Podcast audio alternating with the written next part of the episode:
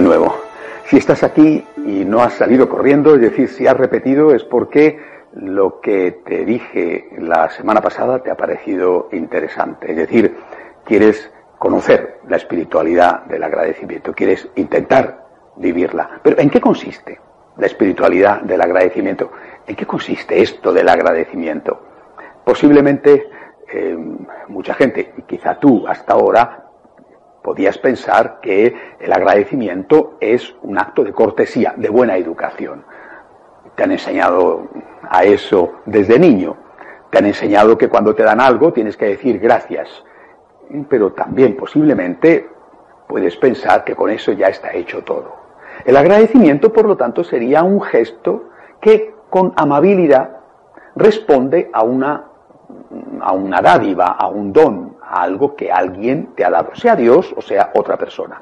El gracias, que incluso en algunos países va seguido de una especie de muletilla para que quede claro que dar las gracias es una especie de gracias eh, el gracias eh significa que date por contento. Ya, ya te he dado las gracias. Oye, ¿qué más quieres? Pues sí, quiero más, quiero más. El agradecimiento y hay que decirlo desde el principio porque estás aquí para esto, para enterarte, el agradecimiento es para nosotros una cuestión, en primer lugar, de justicia. No se trata de un favor, se trata de un acto de justicia. Yo soy consciente de que le debo algo a alguien, le debo. Es decir, yo soy consciente de que alguien tiene derechos sobre mí. Y yo tengo deberes para con ese alguien. Por supuesto, Dios, pero no solo Dios. Yo tengo deberes que cumplir. Deberes porque alguien se ha portado bien conmigo. Yo le debo algo a alguien. Por tanto, para nosotros, lo primero es entender el agradecimiento como un deber y no como un favor. Y a continuación entender el agradecimiento como algo ligado a obras y no como una simple expresión de cortesía, de buena educación. Gracias, ¿eh? Y ya estás pagado. Yo tengo una deuda que tengo que pagar, que es mi deber pagar. Tengo una deuda que tengo que pagar con obras. Naturalmente será diferente la deuda que tengo con Dios que la deuda que tengo con una persona que, por ejemplo, me cede el paso de cuando voy conduciendo y me permite que me incorpore a una carretera. Las deudas son distintas, no es lo mismo deberle un millón a alguien que deberle cinco céntimos. Pero lo primero que tenemos que tener en cuenta es que en esta espiritualidad te vamos a enseñar algo que no sé si te va a gustar, pero que quiero decírtelo desde el primer momento para no esconderte nada. Te vamos a enseñar que tienes obligaciones. Sí, lo sé. Sé que es una palabra prohibida, una palabra maldita, una palabra que solamente escucharla ya es como si, saliera azufre. Pero es que tenemos obligaciones que cumplir. No está de moda, lo sé, pero tenemos deberes que cumplir.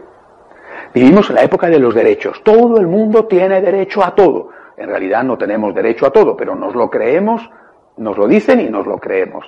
Y nadie tiene obligaciones para nada. Pues bien, nosotros vamos contra corriente.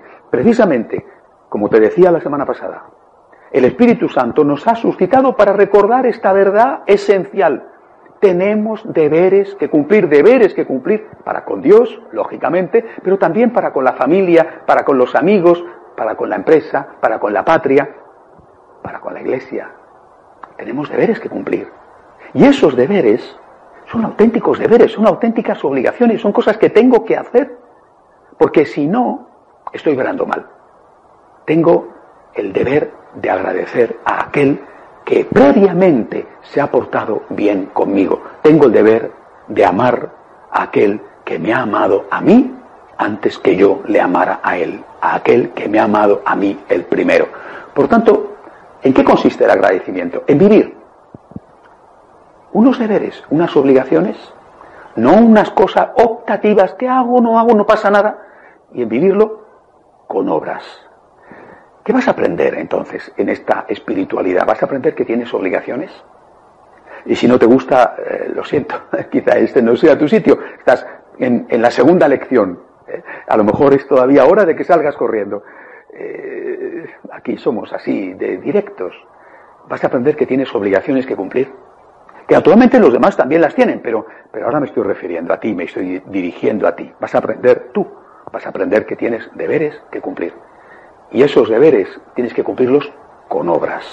Obras de amor hacia aquel, hacia aquellos que te han amado primero. En esto consiste el agradecimiento, en aprender a amar a quien te ha amado primero, en aprender con obras a devolver lo que has recibido de Dios y de los hombres.